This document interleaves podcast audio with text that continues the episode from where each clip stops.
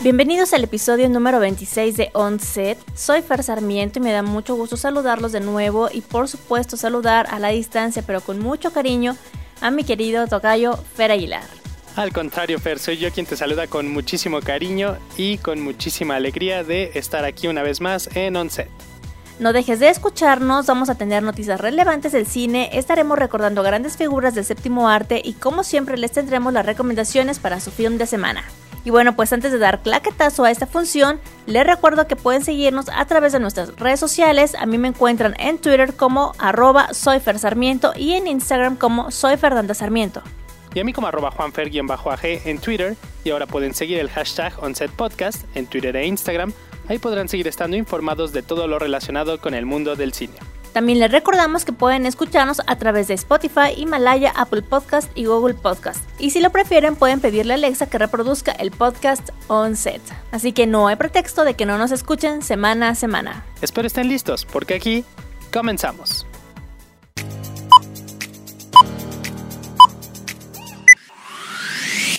La actriz Isela Vega, emblema del cine mexicano, falleció a los 81 años dejando tras de sí una gran estela de trabajos, inteligencia, belleza y carácter arrolladores que marcaron más de 60 años de prolífica carrera.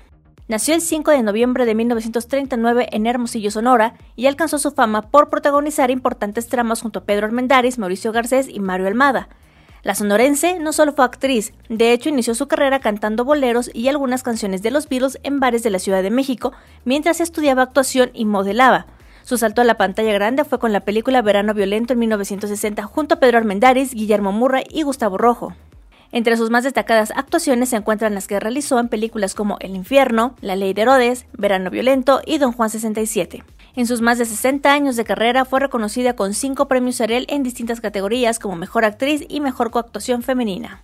Su belleza la llevó a convertirse en un ícono sexual en México e incluso a convertirse en la primera mujer latina en aparecer en la revista estadounidense Playboy. En su prolongada carrera también tuvo tiempo de escribir, producir y dirigir. En 1980 debutó como productora de la película Dulces Navajas del director español Eloy de la Iglesia, en donde también formó parte del elenco como actriz.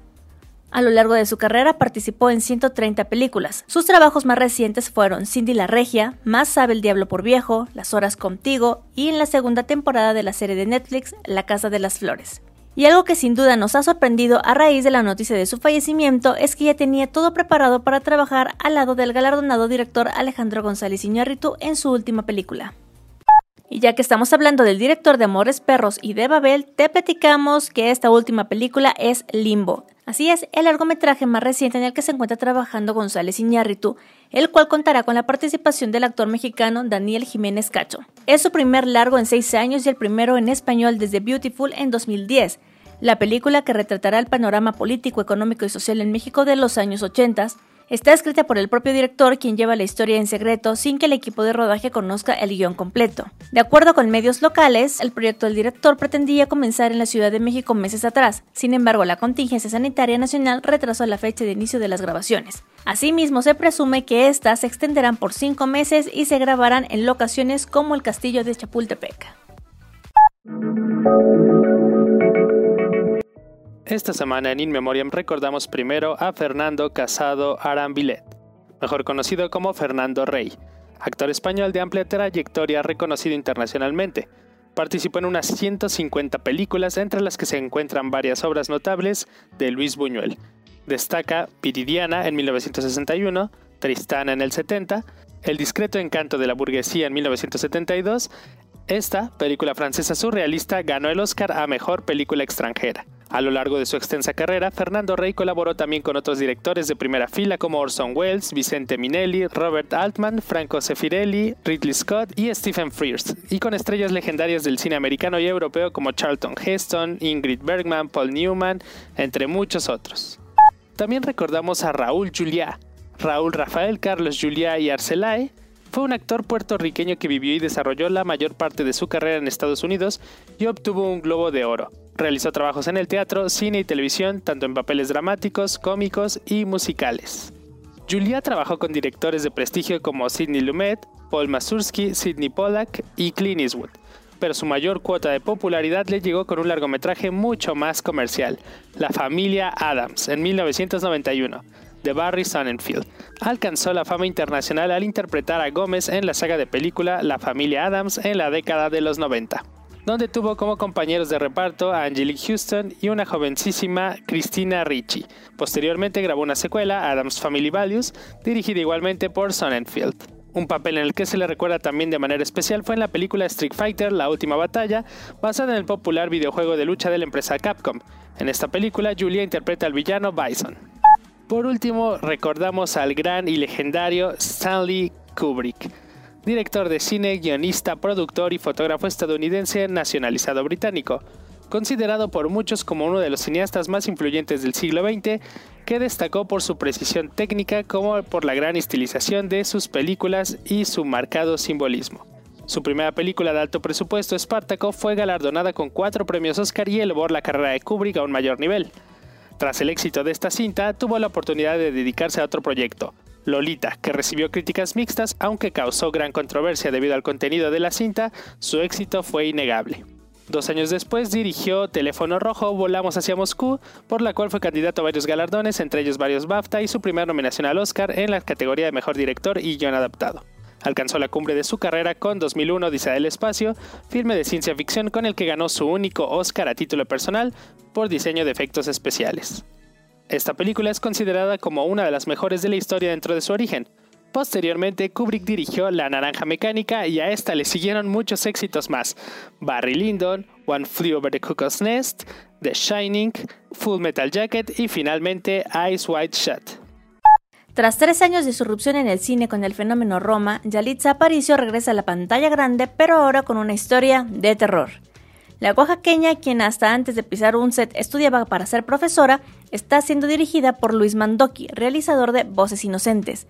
Presencias, título del largometraje, tiene como locación principal el estado de Michoacán. La cinta cuenta con la historia de un hombre que pierde a su esposa y va a recluirse a una cabaña en el bosque donde pasan cosas extrañas. En el elenco de esa cinta se encuentran Alberto Amon y Gerardo Taracena.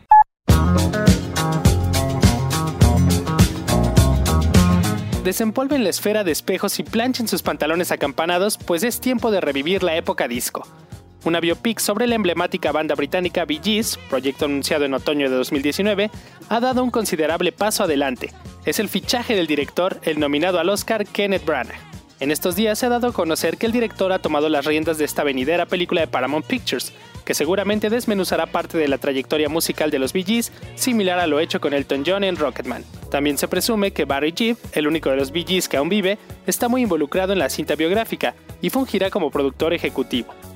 Queda por verse qué actores portarán los zapatos de aquellos hermanados músicos, Barry, Robin y Maurice, que saltaron a la fama en la década de los 70 por el soundtrack de la emblemática película Fiebre de sábado por la noche. Ahí figuran éxitos atemporales como Staying Alive, How Deep Is Your Love y Night Fever.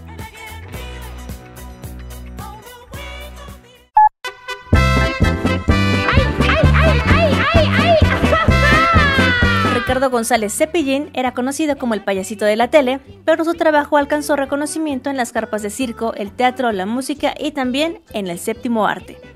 El humorista mexicano, quien falleció a los 75 años de edad luego de una semana hospitalizado, incursionó en el cine en 1979 en una coproducción México-España de Alejandro Galindo llamada Milagro en el Circo, misma que alcanzó reconocimiento internacional. Junto a una entonces no tan famosa Yuri, Cepillín se adentró al mundo del circo fantástico en una historia protagonizada por un pequeño niño ladrón llamado Pablito, quien por azares del destino llega con Lily, quien es hija del dueño del circo, y ahí conoce a Cepillín. Esta película, si desean verla, la pueden encontrar de forma gratuita en YouTube. Llevará Steven Spielberg su propia vida al cine, así como lo escuchas dirigirá una película, aún sin título, basada en su infancia, mientras crecía en Arizona. Esta película será coproducida por la firma Amblin Partners. Según fuentes, la actriz Michelle Williams está en negociaciones para protagonizar a su madre. Dado lo personal que es la historia, esta también marcará la primera vez en que Spielberg participa como guionista desde el filme Los Goonies en 1985, coescribiendo el libreto junto a Tony Kushner, con quien ha trabajado en varias de sus cintas. El largometraje comenzará a rodarse este verano con la expectativa de que se estrene en 2022.